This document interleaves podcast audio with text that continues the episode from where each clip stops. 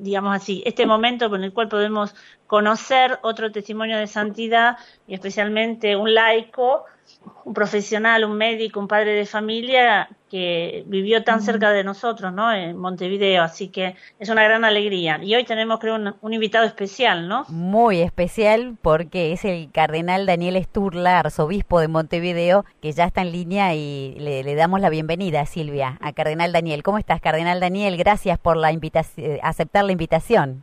Bueno, un gusto para mí poder compartir con ustedes y poder tener la alegría de presentar también para la audiencia de Argentina a este laico, esposo, padre de familia, médico, político, que dio un testimonio claro de santidad.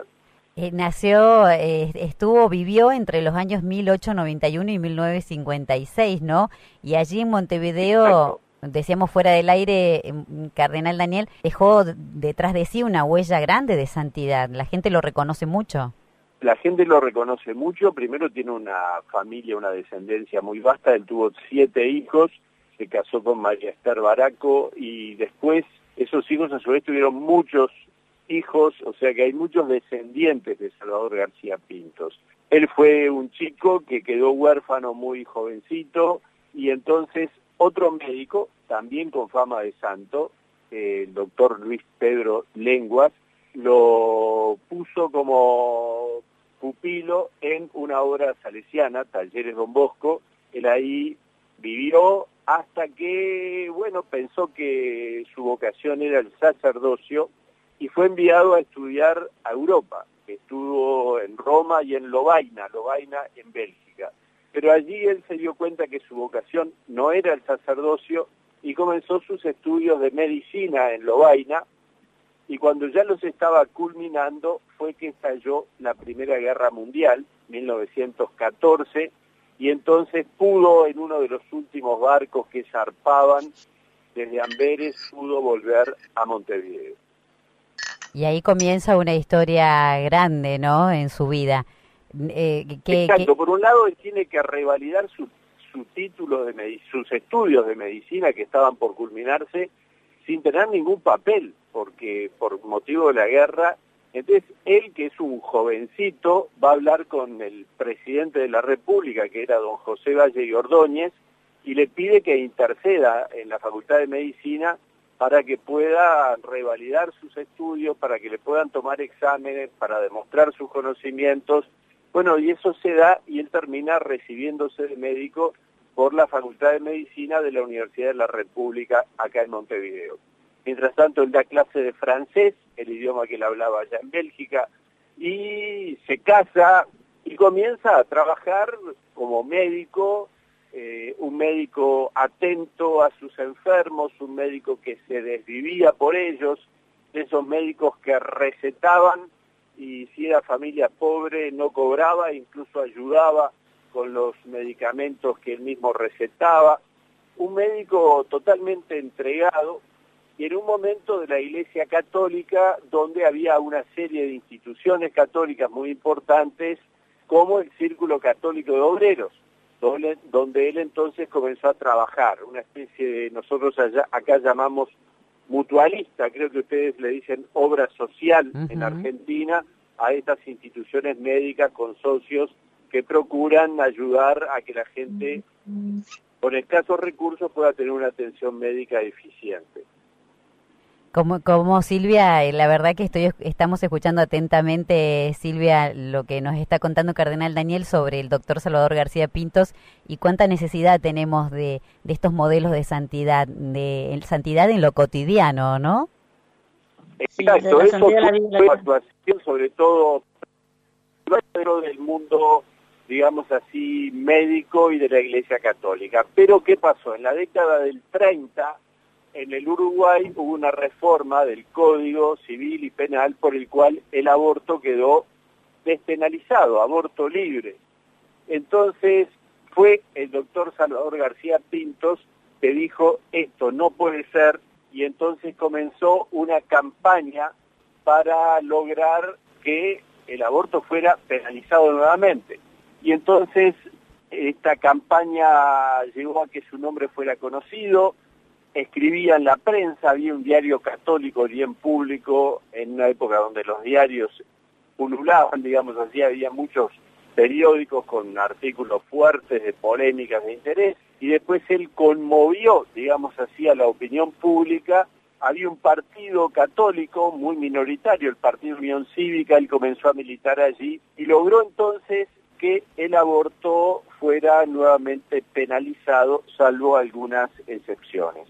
Toda esta campaña a favor de la vida llevó a que su nombre fuera muy conocido y apreciado él comenzó entonces también a escribir eh, los argumentos con los que había defendido la vida, recibe una condecoración pontificia del Papa Pío XI y después comienza entonces para una nueva etapa porque empieza a actuar en política siendo electo legislador, diputado por ese partido Unión Cívica que reunía a un conjunto de católicos notables de la época, estamos hablando de la década del 30 y 40. Impresionante, qué, qué esperanzador que es escucharte, Daniel, eh, Cardenal Daniel, porque realmente nos llena el corazón de fuerza, porque es la misma lucha que tenemos aquí en la Argentina, en, este aspecto, ¿no? Que estabas vos eh, describiendo tan claramente.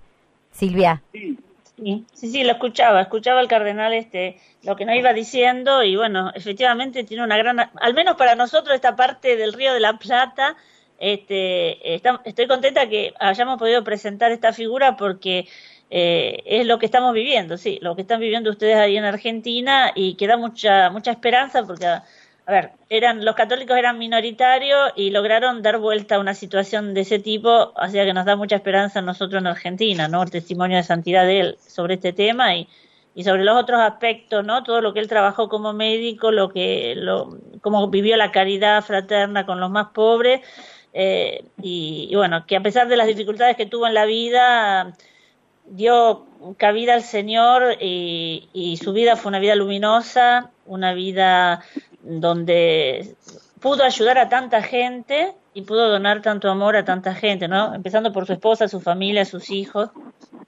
O sea que realmente una alegría, una alegría este, esta participación del cardenal este, eh, en, nuestro programa, que él como, como arzobispo de, Montevideo tiene el pulso, digamos, de la devoción de la gente y de la importancia eclesial y civil de la vida y del testimonio actual de santidad que tiene este, este siervo de Dios, el doctor Salvador García Pinto. Así que un, gracias, sé que sé que está muy, muy con muchas con muchas tareas, con mucho servicio en la diócesis y, le agradecemos tanto que haya tenido y nos haya dedicado estos minutos para para que los oyentes de Radio María puedan conocer una, un testimonio de santidad tan bonito y tan actual, ¿no? Y tan cercano a nosotros. Sí, culminando lo que les estaba diciendo, me parece que es una figura actualísima, obviamente, la defensa de la vida, también la legislación social que él promovió desde su banca en el Parlamento, siempre a favor de los más necesitados, también se metió en el mundo de lo rural y ahí tratando de defender al peón rural, pero una figura polifacética y como decía, lo hermoso de un laico, esposo, padre de familia, legislador, político, médico, católico y lo que diría además, él fallece de un modo trágico, digamos, en un accidente, eh, había ido a pescar en el balneario La Floresta y se le da vuelta a la chalana y él no puede volver a la orilla y fallece. Su familia lo recuerda intensamente, la gente también. ¿Y qué pasó? Bueno, que mucha gente desde hace tiempo le pedía gracias y obtenían gracias, y esto fue llegando a oídos de su familia, al principio no le daban mucho corte, digamos, eran anécdotas, cuentos, pero finalmente dijeron, bueno, están pasando cosas que llaman la atención y ahí fue que se fue creando todo un movimiento que hablaron conmigo para poder iniciar la causa que ya fue aceptada por la Santa Sede, por lo tanto es el siervo de Dios, doctor Salvador García Pintos. Desde ya les agradezco esta atención que me han brindado y la posibilidad de dar a conocer esta figura excepcional. No, los agradecidos somos nosotros. Cardenal Daniel, justo te iba a preguntar eso, cómo llega la causa a tus manos, así que te agradezco que, lo hayas podido clarificar. Una última preguntita antes de despedirte que tiene que ver más mm, con vos, más personal. Si ya conocías eh, la vida de, Salvador García Pintos antes de que la familia llegue con, con esta causa a tus manos. Bueno, porque en el Uruguay somos pocos y nos conocemos todos. Entonces yo tengo relación con muchos integrantes de esta familia García Pintos, aparte del sanatorio del Círculo Católico de Obreros de Montevideo, donde nos atendemos la mayoría de los sacerdotes de la arquidiócesis y del Uruguay, eh, tiene, lleva el nombre, eh, la policlínica lleva el nombre del doctor Salvador García Pintos, el sanatorio el nombre del doctor Luis Pedro Lenguas. Dos médicos santos en nuestra iglesia, dos laicos realmente extraordinarios que tuvimos. Entonces, puedo decir que desde siempre conozco la figura del doctor Salvador García Pintos, ya sea porque es una figura pública, ya también por múltiples contactos con muchos de sus familiares. Gracias, eh, Cardenal. Hermoso ha sido tenerte aquí. Eh, hasta la próxima. Seguramente vamos a tener otras salidas. Muy bien, que Dios nos bendiga. Gracias. Gracias. Gracias a usted, Cardenal Daniel. Bueno, ahí dialogábamos con Cardenal Daniel Sturla, arzobispo de Montevideo. Realmente nos contó cosas impresionantes de la vida del doctor Salvador García Pintos, quien está camino a los altares. Se ha iniciado oficialmente en Montevideo la causa de canonización de este siervo de Dios. Así que bueno, espero que les haya gustado esta primera parte. Vamos a seguir con Silvia después de la pausita musical, contando algunos detalles más de su vida, algunas anécdotas para ilustrar un poquito mejor y que quede mejor grabado esta figura que es modelo de santidad. Hay una pregunta que tenés también para que puedas contestar, que es esto, ¿cómo vivís tu camino de santidad en lo de todos los días? ¿Cómo vivís tu camino de santidad en lo de todos los días? Es la pregunta que ya está en las redes, también en nuestra aplicación Radio María Argentina 1.2.1, para que también dejes eh, tu respuesta por ahí. Si querés dejarnos un mensaje grabado, no te olvides que podés llamar al 0810 7 veces 7, dejarnos un WhatsApp 3518 171 593 o un SMS 3512 000040. Cuando regresemos, seguimos charlando con la doctora Silvia Correales sobre esta vida de santidad.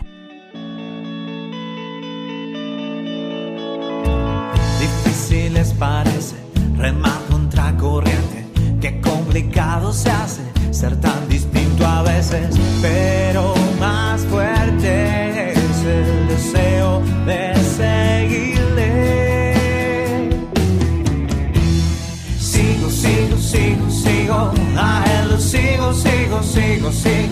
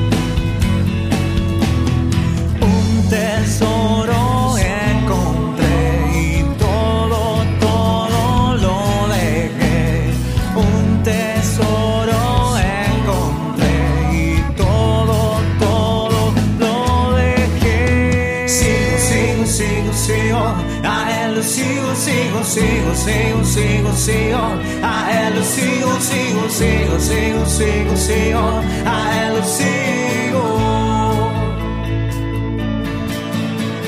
Sigo, sigo, sigo, sigo, a él sigo, sigo, sigo, sigo, sigo, sigo, a él sigo, sigo, sigo, sigo, sigo, sigo, a él sigo.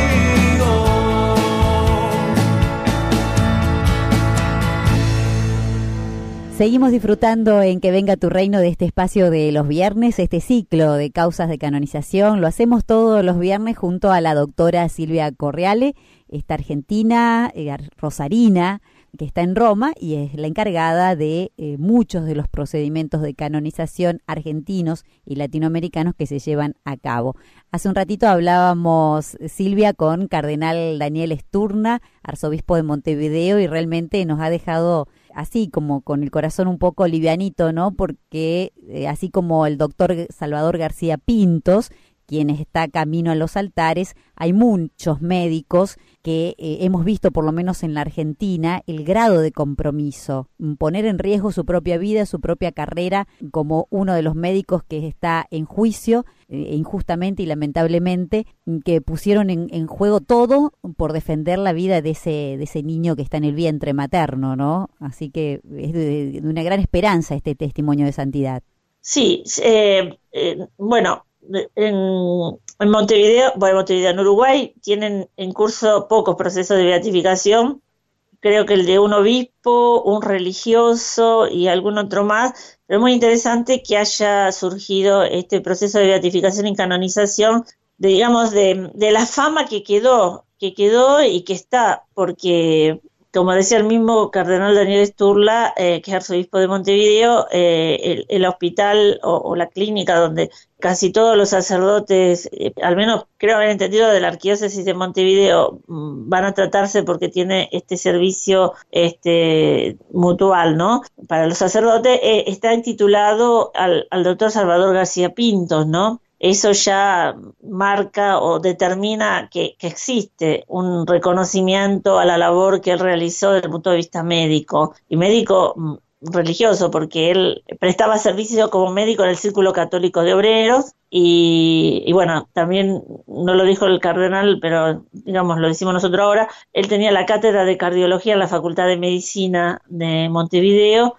y también era profesor en el colegio secundario y bueno, se ve que era una persona que el Señor le había dado el don de poder realizar muchas actividades al mismo tiempo y, realizarlas bien, ¿no? También este eh, eh, es interesante que cuando, bueno, el cardenal comentaba, ¿no? Toda la, la campaña que él realizó eh, contra el aborto y creo que la pudo realizar también porque tenía bases de formación muy sólidas, no solo desde el punto de vista médico, sino también desde el punto de vista filosófico y teológico, sobre todo filosófico, ¿no? De derecho natural. Él había estudiado en Lovaino y había tenido como profesor el que después sería el cardenal Mercier, que es este quien trabajó mucho para que digamos la, la, doctrina católica volviera a la filosofía social de Santo Tomás de Aquino y eso seguramente se lo transmitió a sus alumnos entre ellos el, el doctor Salvador García Pinto y también este este siervo de Dios cuando estudió en Lovaino estudió filosofía del derecho o sea que él tenía mm.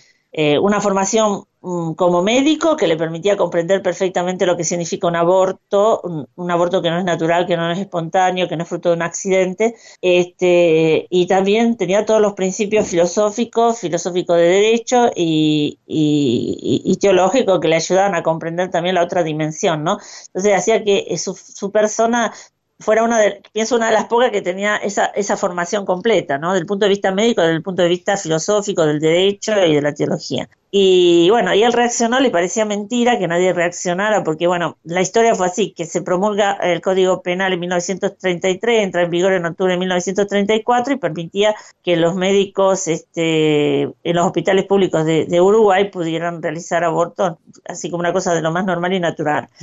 Entonces después él reacciona de frente a esto, inicia toda una campaña eh, radiofónica a través de, digamos, de, la escritura en, en, en diario en diferentes diarios de, Uruguay, diarios conocidos, diarios, como decía el cardenal Daniel, algunos diarios católicos, y bueno, se crea todo un consenso, se va creando todo un consenso en la sociedad uruguaya, hasta que al final, eh, en 1937, se este, penaliza el aborto, ¿no?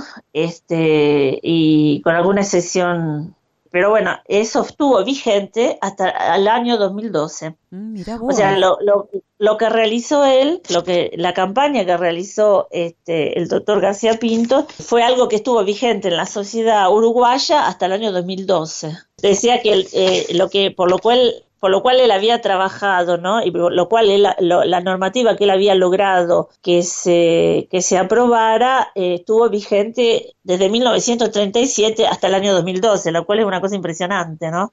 Realmente. Este, Uno lo ve así, eh, Silvia, mm, cuando van contando ustedes un poco acerca de la vida de, de este doctor, de este médico uruguayo, y parece todo como muy fácil, ¿no? Pero me imagino lo que debe haber resultado para él, ¿no? Lo difícil que debe haber sido, porque era padre de tres, de siete hijos, así que imagínate con lo que lleva, el tiempo que lleva, el esfuerzo que lleva llevar a cabo una campaña, por ejemplo, en este caso, para defender la vida. Me imagino que, que debe haber pasado grandes sufrimientos, ¿no? Grandes eh, martirios, podríamos decir, cotidianos eh, en su familia y, y, de, de hecho ha tenido una familia que lo ha acompañado, una esposa que lo ha acompañado en esta lucha en esta pelea que él se puso al hombro. Sí, pienso que sí, pienso que también él, habrá, ¿cómo se dice?, contagiado este, otros, este, otros fieles laicos este, católicos, seguramente primero católicos, y, después habrán ido haciendo una campaña fervorizada, porque verdaderamente para lograr en tres años cambiar una ley nacional, porque para cambiarla hay que votarla, hay que votarla en las cámaras, ¿no? Este, efectivamente, porque eso se vota en el 37 y él entra como diputado por Colonia, es elegido diputado por Colonia en 1943. O sea, esto lo lanza él prácticamente a la carrera política. Se da cuenta de la importancia que tiene, ¿no? Este, eh, entrar en política y, se ve, y, ahora habrá hecho su discernimiento seguramente y, bueno, eh, a través de un partido que tenía una base cristiana como la Unión Cívica de, de Uruguay, como nos contaba el cardenal Daniel Sturla, él entra este, en 1943, eh, bueno, viene elegido eh, en 1943 y hace el periodo 1943-1951 diputado por Colonia y diputado por Montevideo del año 1951 al, al, 1956 cuando fallece por un accidente, como nos decía el cardenal Daniel, ¿no?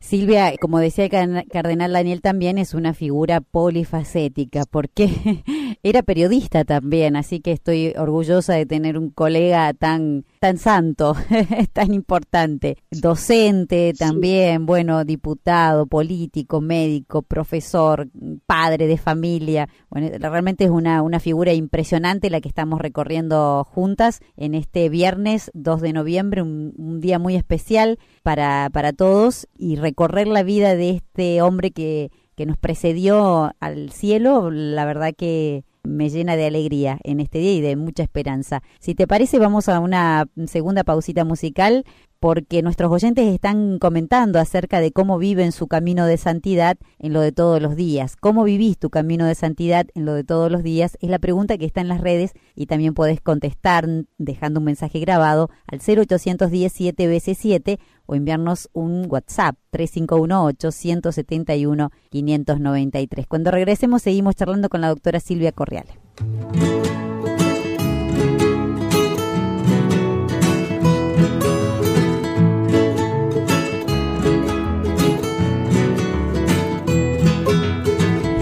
Es simple y hasta casi loco amar de esta manera, pero sé que al final del viaje hay alguien que me espera para abrazarme y reír de las cosas que aquí me solían preocupar.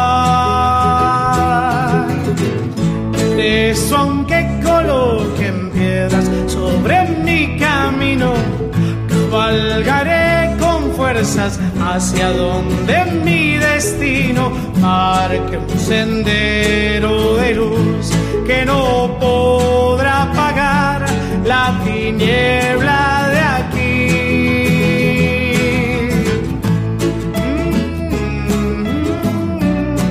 Mm, hay luz en mi interior.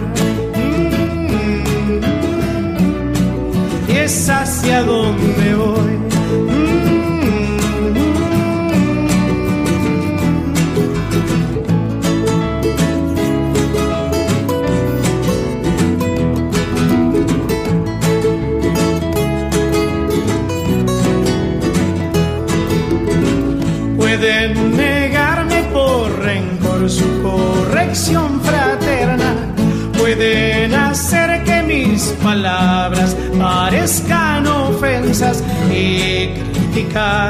Por detrás hasta hacerme morir en quien me iba a escuchar.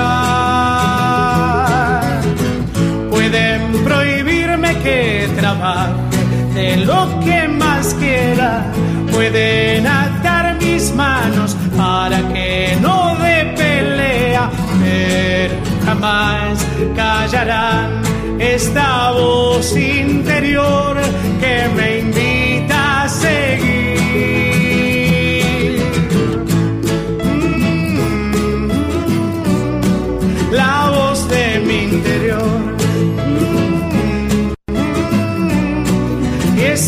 hacia donde voy.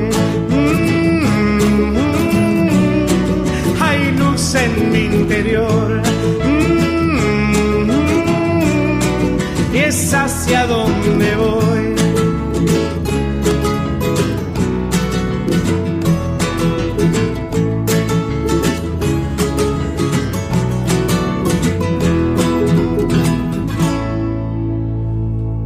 ¿Cómo los encontramos a esta hora de este día en el que compartimos juntos este ciclo, las causas argentinas y latinoamericanas de canonización? Lo hacemos junto a la doctora Silvia, quien, a quien ya le pedimos que nos haga como una síntesis de esta vida, de esta historia del doctor Salvador García Pintos, cuyo, eh, cuya diócesis ha iniciado oficialmente en Montevideo la causa de canonización. Por supuesto, Silvia, que estamos dando un perfil de la vida del doctor Salvador y también para que nuestros oyentes tengan ganas de conocer un poquito más, para que investiguen, para que si tienen familiares en Montevideo, che, le pregunten, ¿conoces a la historia del doctor Salvador? etcétera, ¿no? Y también podemos tenerlo como un patrono de esta causa de la vida aquí en la Argentina. Me parece interesante esto también.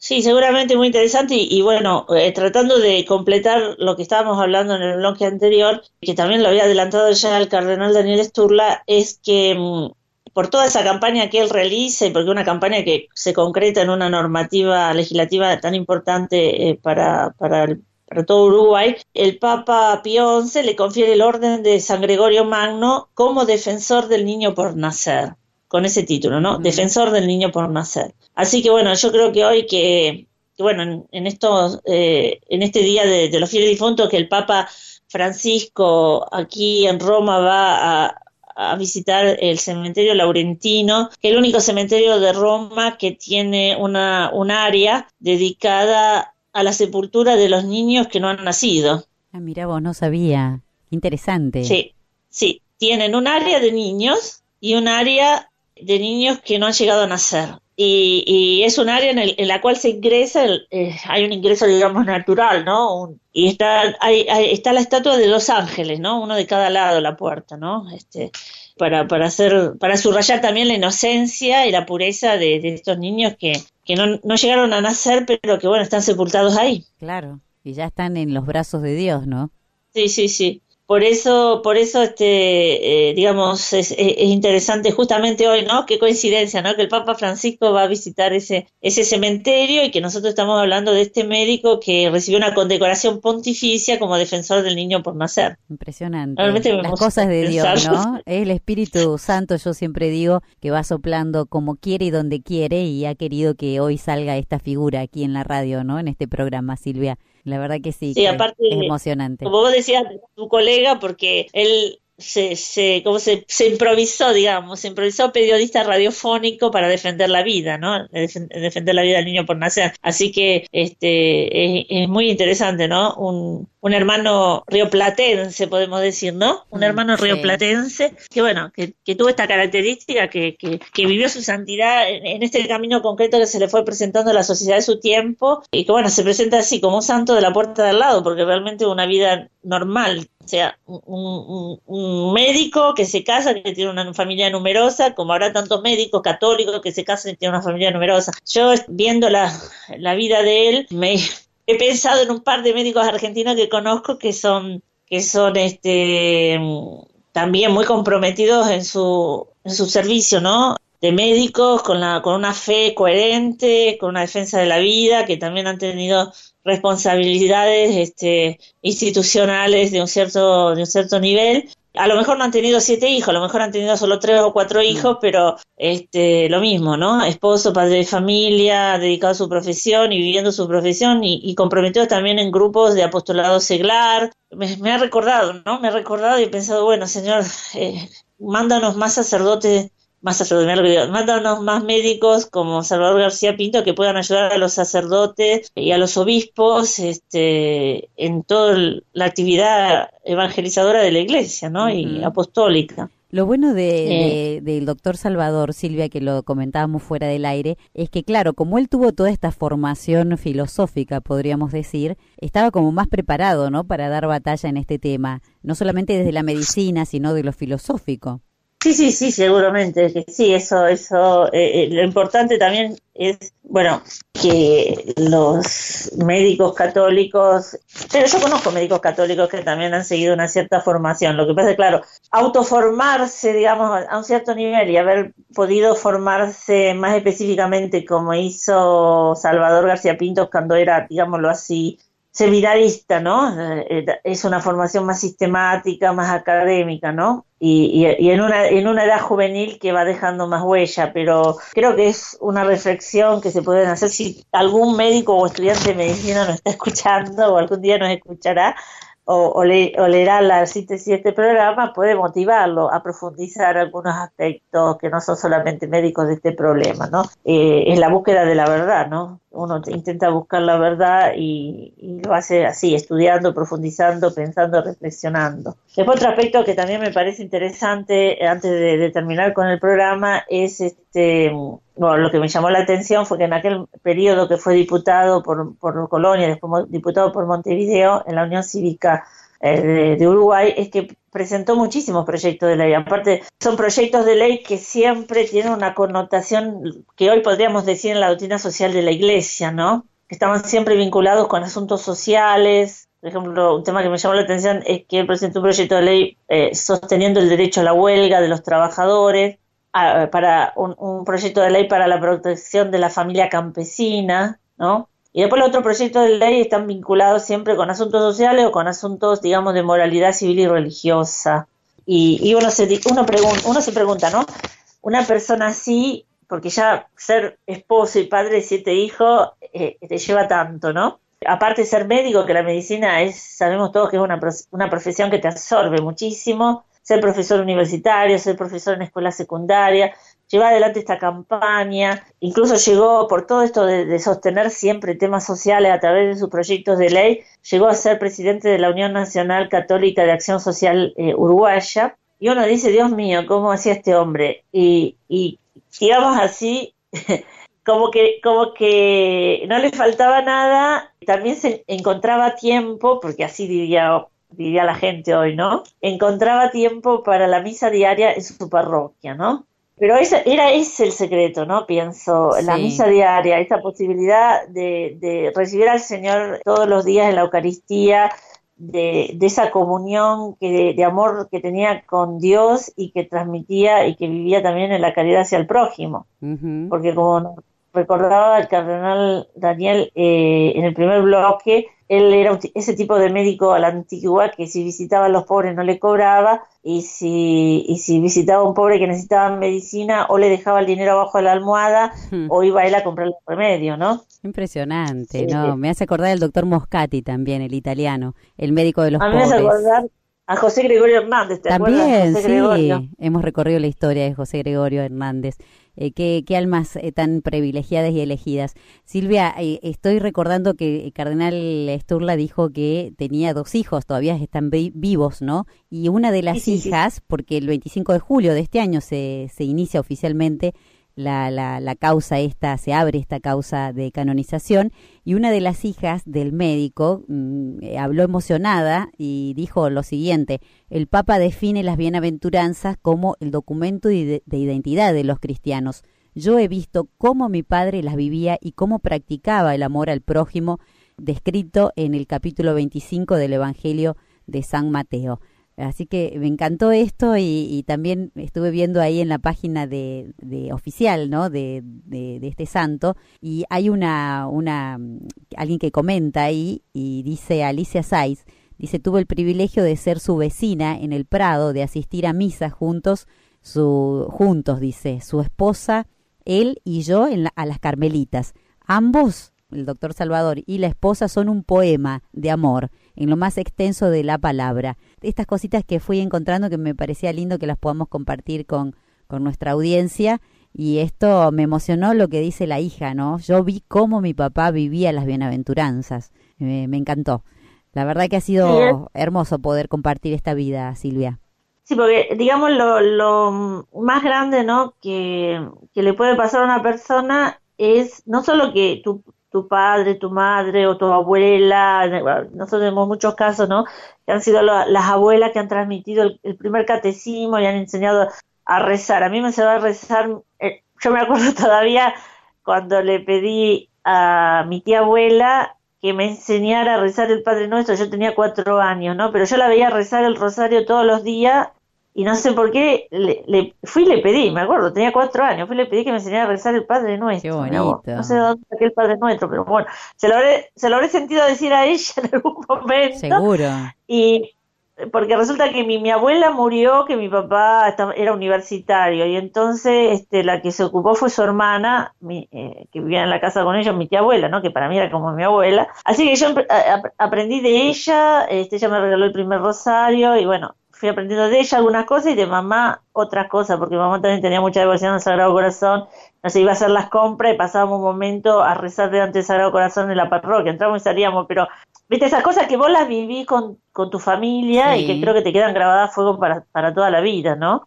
Eh, y creo que es ahí, es ahí en el, en el testimonio de los padres y de la familia, los padres, los abuelos, los tíos, eh, donde vos este, eh, eh recibís la primera, la, yo diría la base, ¿no? Totalmente. De la formación eh, religiosa.